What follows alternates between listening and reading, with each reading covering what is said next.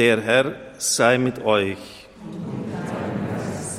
Aus dem heiligen Evangelium nach Matthäus. In jener Zeit kam Jesus an den See von Galiläa. Er stieg auf einen Berg und setzte sich. Da kamen viele Menschen und brachten Lahme, Krüppel, Blinde, Stumme und viele andere Kranke zu ihm. Sie legten sie vor ihn hin und er heilte sie. Als die Menschen sahen, dass Stumme plötzlich redeten, Krüppel gesund wurden, Lahme gehen und Blinde sehen konnten, waren sie erstaunt und priesen den Gott Israels. Jesus rief seine Jünger zu sich und sagte, ich habe Mitleid mit diesen Menschen, sie sind schon drei Tage bei mir und haben nichts mehr zu essen. Ich will sie nicht hungrig wegschicken, sonst brechen sie unterwegs zusammen. Da sagten die Jünger zu ihm, wo sollen wir in dieser unbewohnten Gegend so viel Brot hernehmen, um so viele Menschen satt zu machen? Jesus sagte zu ihnen, wie viele Brote habt ihr? Sie antworteten sieben und noch ein paar Fische. Da forderte er die Leute auf, sie auf den Boden zu setzen. Und er nahm die beiden Brote und die Fische, sprach das Dankgebet, brach die Brote und gab sie den Jüngern. Und die Leute verteilten sie, die Jünger verteilten sie an die Leute. Und alle aßen und wurden satt. Dann sammelte man die übrig gebliebenen Brotstücke ein, sieben Körbe voll. Evangelium unseres Herrn Jesus Christus. Nur ganz kurz, also wirklich nur ein paar Sätze, liebe Zuhörer.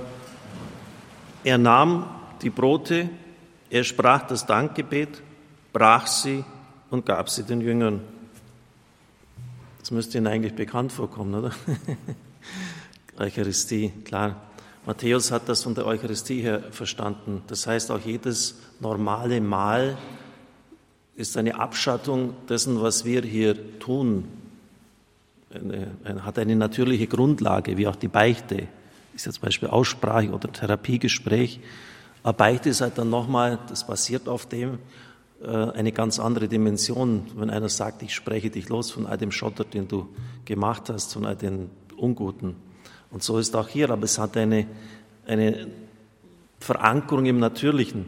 Und es wäre jetzt, mich juckt in allen Fingern, aber die Zeit fehlt mir, interessant zu zeigen, dass auch die Jesaja-Apokalypse, die wir soeben gehört haben, äh, mit dem Mal in der reichen Fülle, natürlich hier reinschwingt. Das heißt, der Evangelist sieht das, was damals äh, in einem gewaltigen Text angekündigt worden ist, verwirklicht.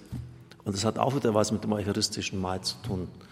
Äh, dort tröstet der Herr uns, wenn wir es zulassen. Er nimmt das, was uns blind macht, hinweg. Fast hätte ich gesagt, da fallen die Hüllen. Aber das wird dann wieder missverstanden, da bekommen wieder Protestrufe.